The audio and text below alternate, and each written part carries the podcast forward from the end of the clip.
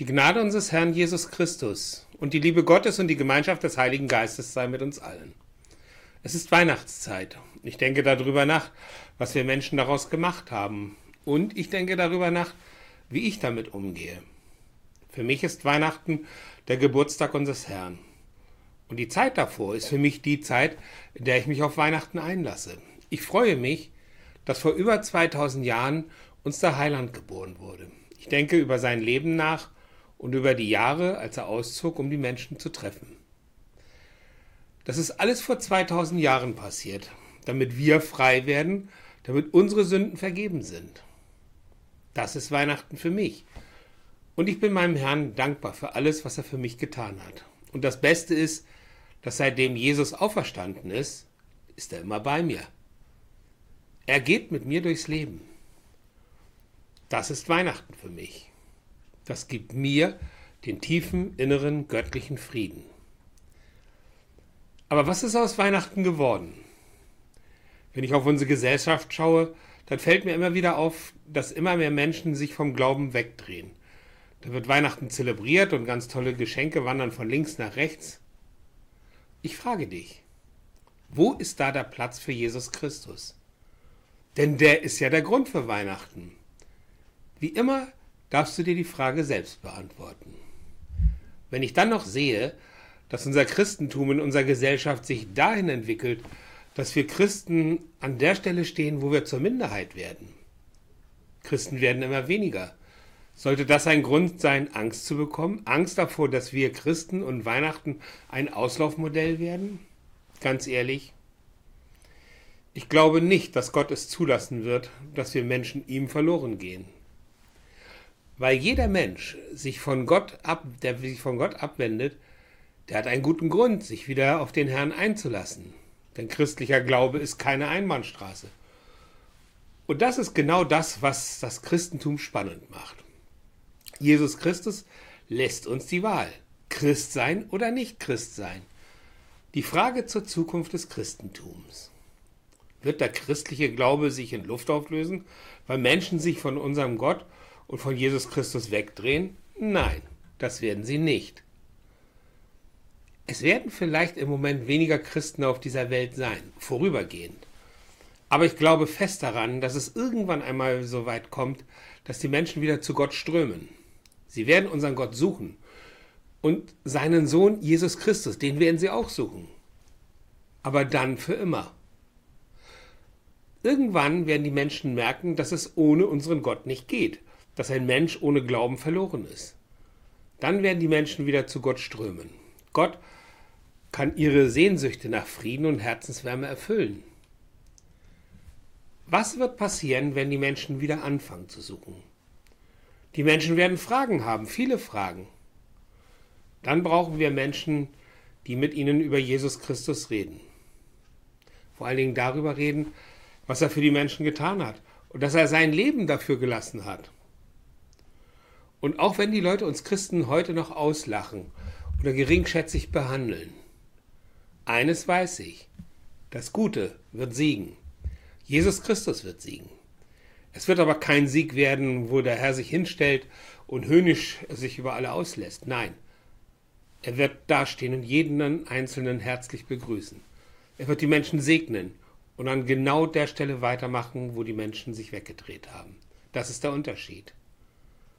Ich selber habe über 50 Jahre gebraucht, bis mir das klar geworden ist. Ich bin spät in meinem Leben zum Herrn gekommen. Ich war über 50 und bin vom Heiligen Geist angesprochen worden. Natürlich nicht durch ihn selber. Er hat vielmehr eine Frau damit beauftragt, mich in ein Gotteshaus mitzunehmen.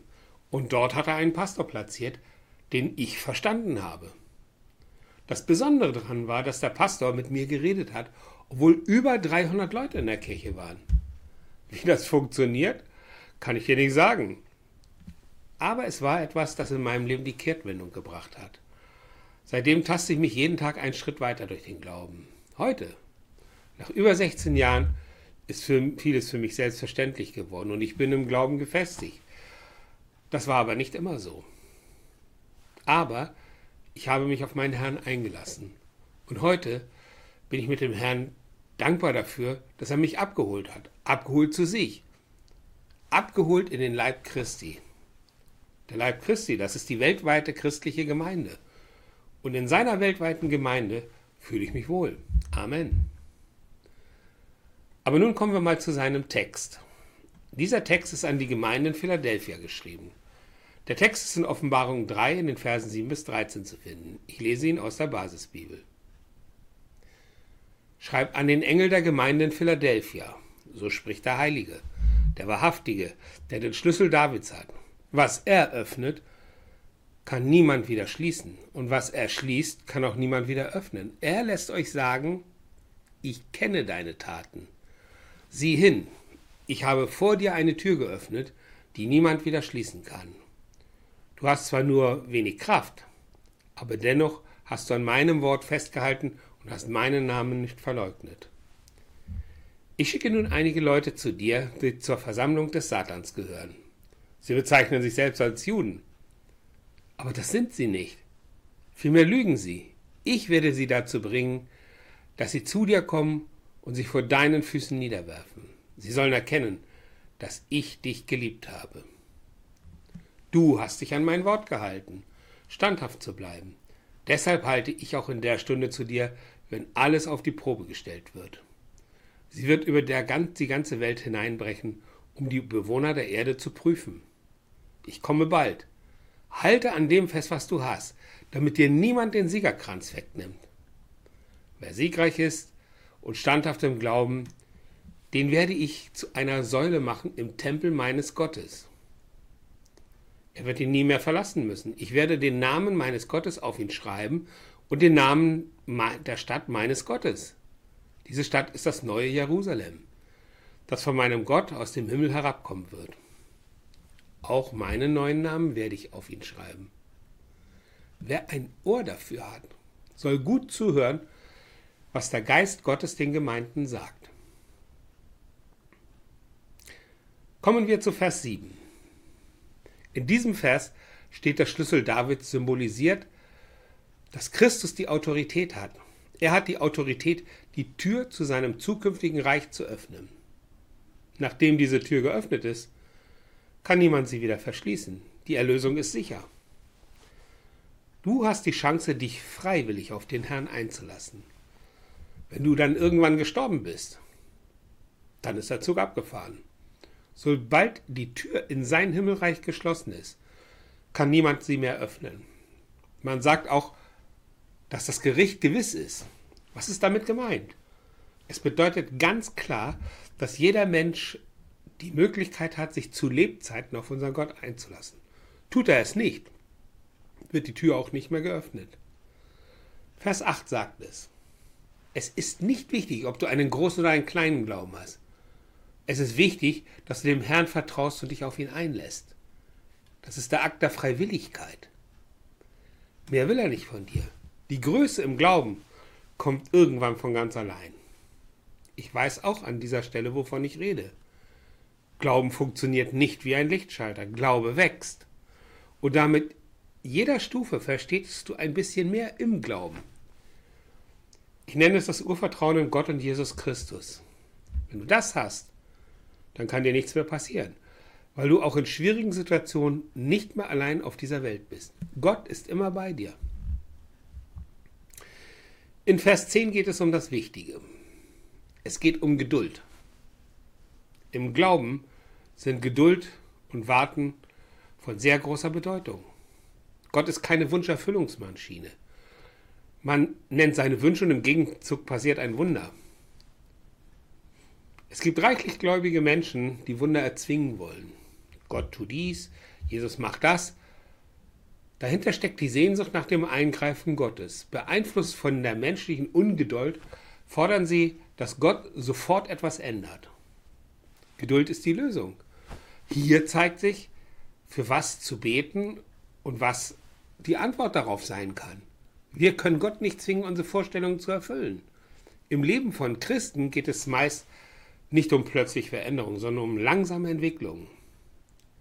Die Bibel spricht von der Heiligung. Sie ist ein lebenslanger Prozess. Wir sehen, dass diese Welt in immer tiefere Finsternis gerät. An allen Ecken brennt es. Krieg in der Ukraine, Krieg in Israel, Mord und Totschlag auf der ganzen Welt. Und da rede ich noch nicht einmal von den Problemen des Klimas. Deshalb müssen wir umso mehr im Licht bleiben und das Licht stets heller und nicht verschleiern lassen. Wir müssen Flagge zeigen. Wir Christen sind aufgefordert, aus unserer Komfortzone herauszukommen und Verantwortung zu übernehmen. Verantwortung auch für diese Welt. Wir müssen dafür sorgen, dass unsere Gemeinschaft mit dem Herrn immer inniger wird und alles aus dem Weg räumen, was dabei hinderlich sein kann. Ja, es ist erforderlich, zu allen Seiten hin wachsam zu sein und auch um unser eigenes Ich im Tod zu halten und bereit zu sein, ihn zu empfangen. Lasst uns das jetzt tun, bevor die Gefahr uns erreicht. Ich will es einmal für euch zusammenfassen. Gott ist immer bei uns, auch wenn wir uns von ihm wegdrehen. Er interessiert sich für uns und er ist auch nicht beleidigt, wenn du dich mal wegdrehst. Er weiß, dass du wieder zurückkommst. Denn er hat das eindeutig bessere Angebot. Er weiß, was du brauchst. Und darum werden alle Menschen wieder zu ihm zurückkommen. Er prüft uns, weil er uns immer wieder gehen lässt. Er erfüllt nicht unsere Wünsche, weil, wir, weil ihn interessiert, ob wir ihm trotzdem vertrauen. In schweren Zeiten schiebt er nicht die Steine weg, die er uns in den Weg legt, aber er trägt uns durch. Und er ist auch nicht böse, wenn wir keine Lust mehr auf ihn haben, denn wir Menschen können uns ihm nicht entziehen.